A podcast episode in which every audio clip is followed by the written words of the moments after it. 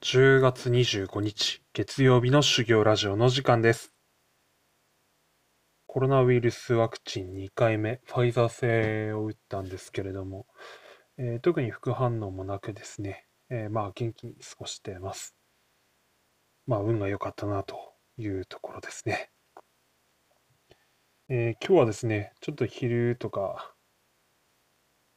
携帯でニュース見てたら、面白いちょっとプロレスのですね、ニュースに接しまして、まあ、ちょっと喋ってみたいと思ってます。えーあの人の話し方で やりたいと思いますので、一旦ちょっと切ります。皆さんお疲れ様です。天竜源一郎です。修行ラジオで紹介した大仁田敦が面白い試合やってみたいなんで、ちょっと紹介します。それではスタートです。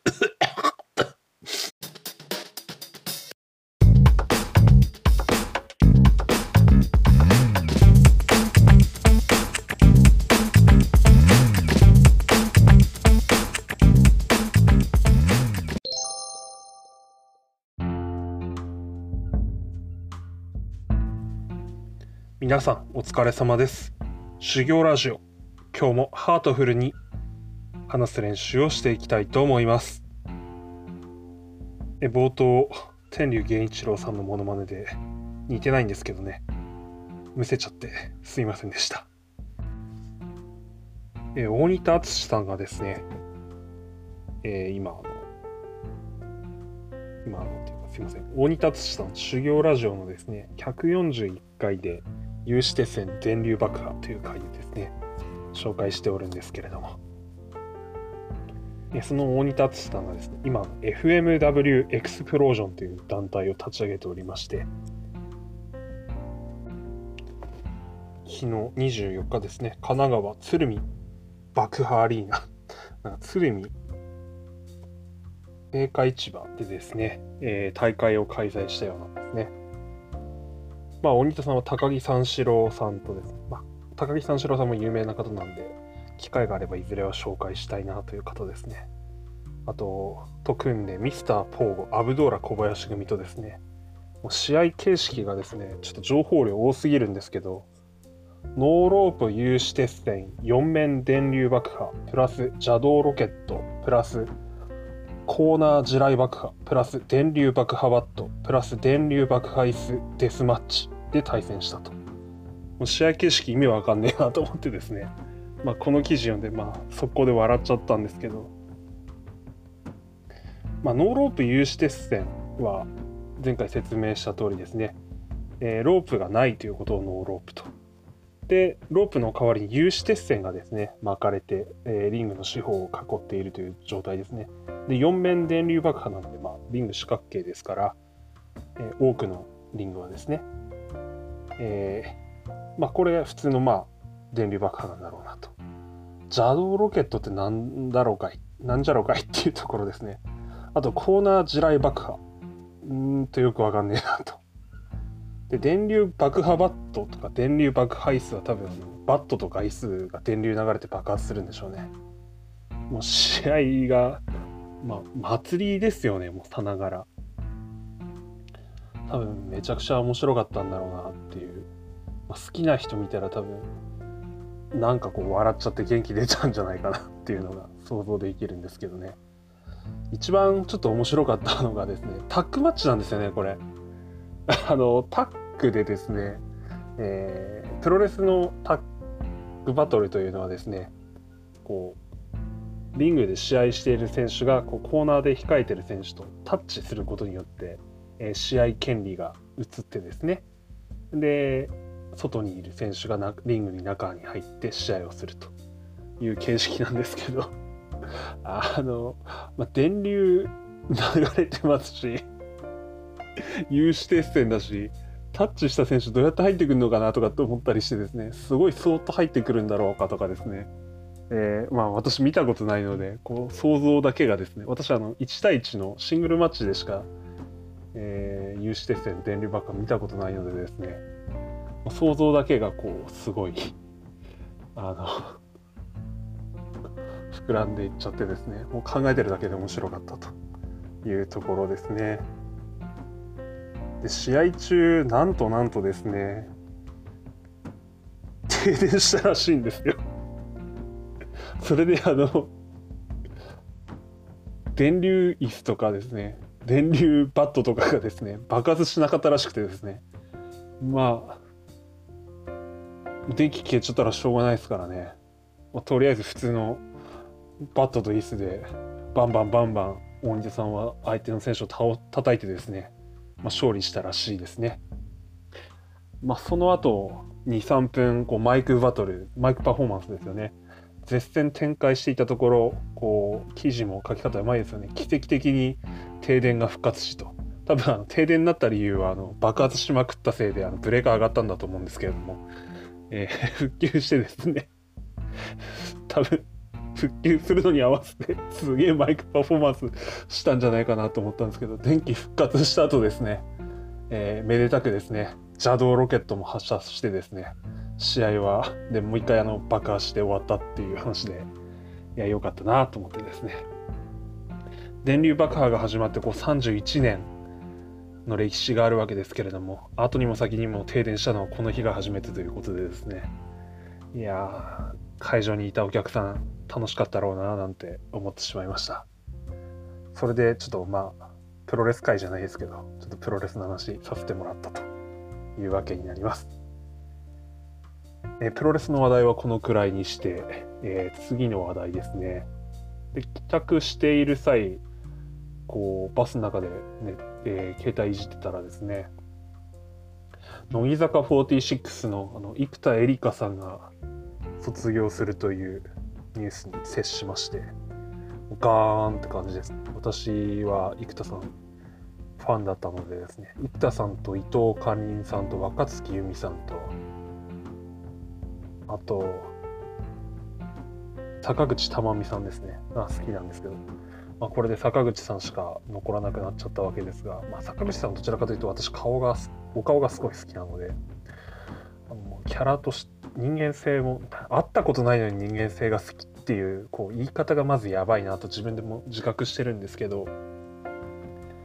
いや生田さんよかったなと思ってですね卒業して、まあ、こと今年いっぱい今年の12月31日付で卒業ということでですね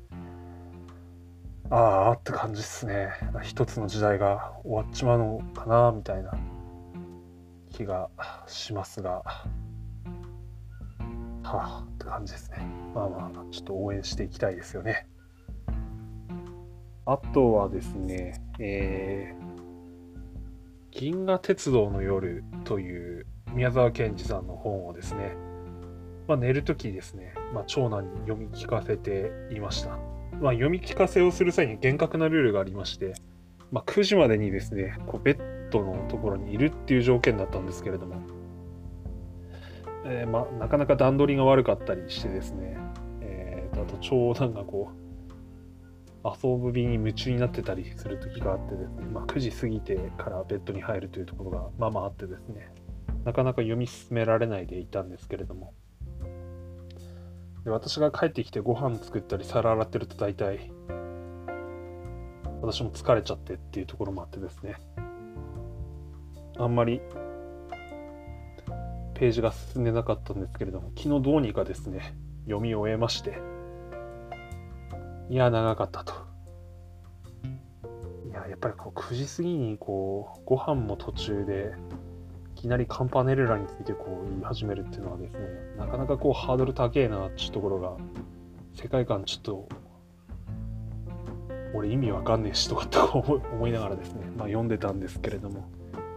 まあまあ、ああそういうことだったのかいっていうところもありつつですね。いや難しいっすね宮沢賢治。なんか宗教チックな話もすごい入ってくるし。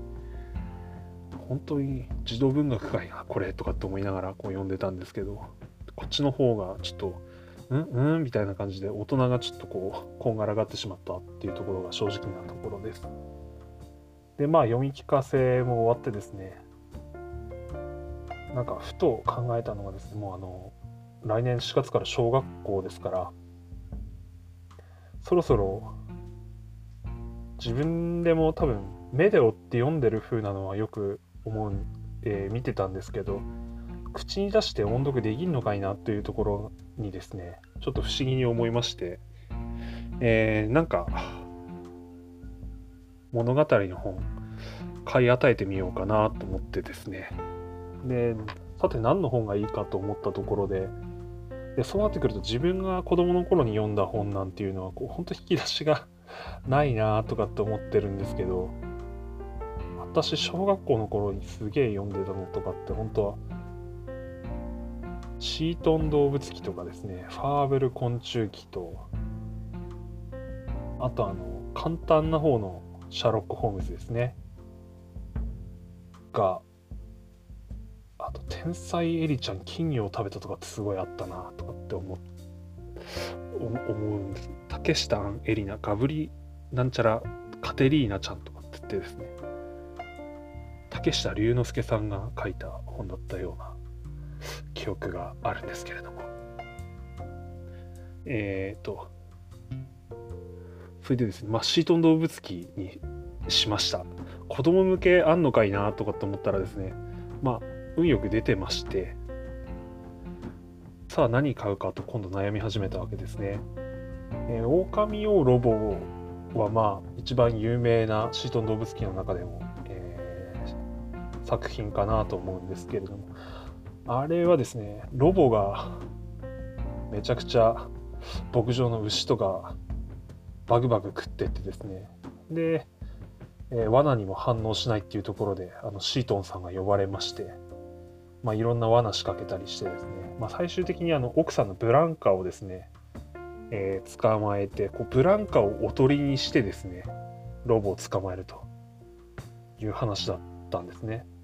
まあこうはめ技はめ技みたいな話ですし最後ロボ死んじゃうよなとかって思ってですね。これはあんまりちょっと小学校とか幼稚園にはあんまりまだ早いかなとかって思ってですね。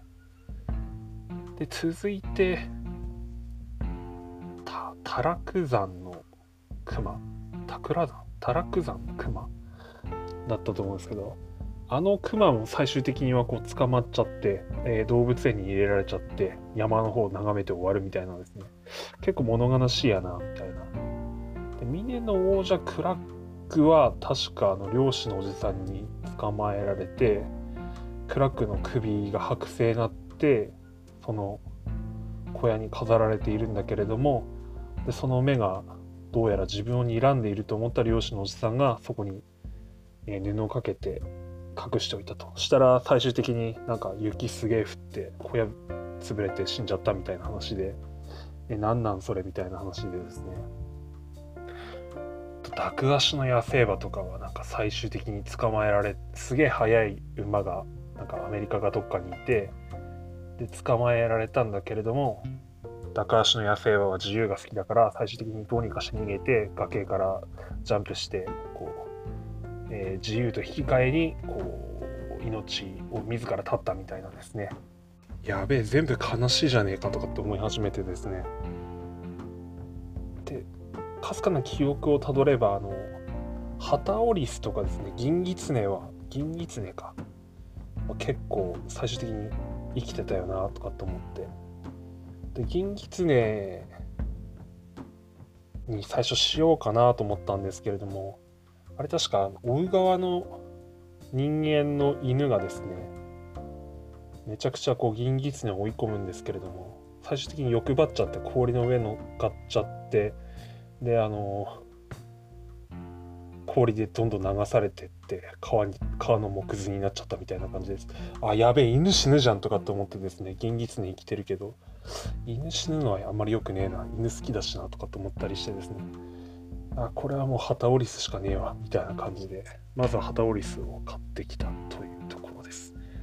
えー、まああとはひらがなの練習などした後ですね。で最終的にハタオリスちょっと読ませてみたんですよ23ページですね。1日 5, 5分でいいと。ちょっと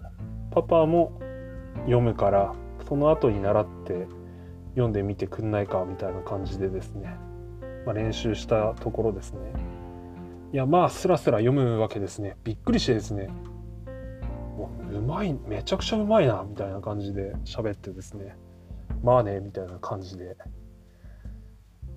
じゃあもう今後自分で読めよとかって思ったりくらいにしてるんですけれども。まあまあ、明日からも続けていけたらいいかなと思っています。え今日はそんなところで終わろうかなと思います。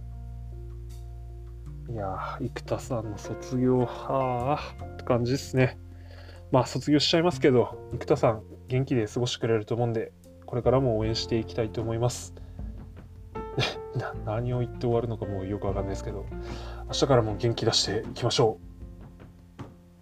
う。それではおやすみなさい。最後まで聞いてくださった方おられましたらありがとうございました。失礼します。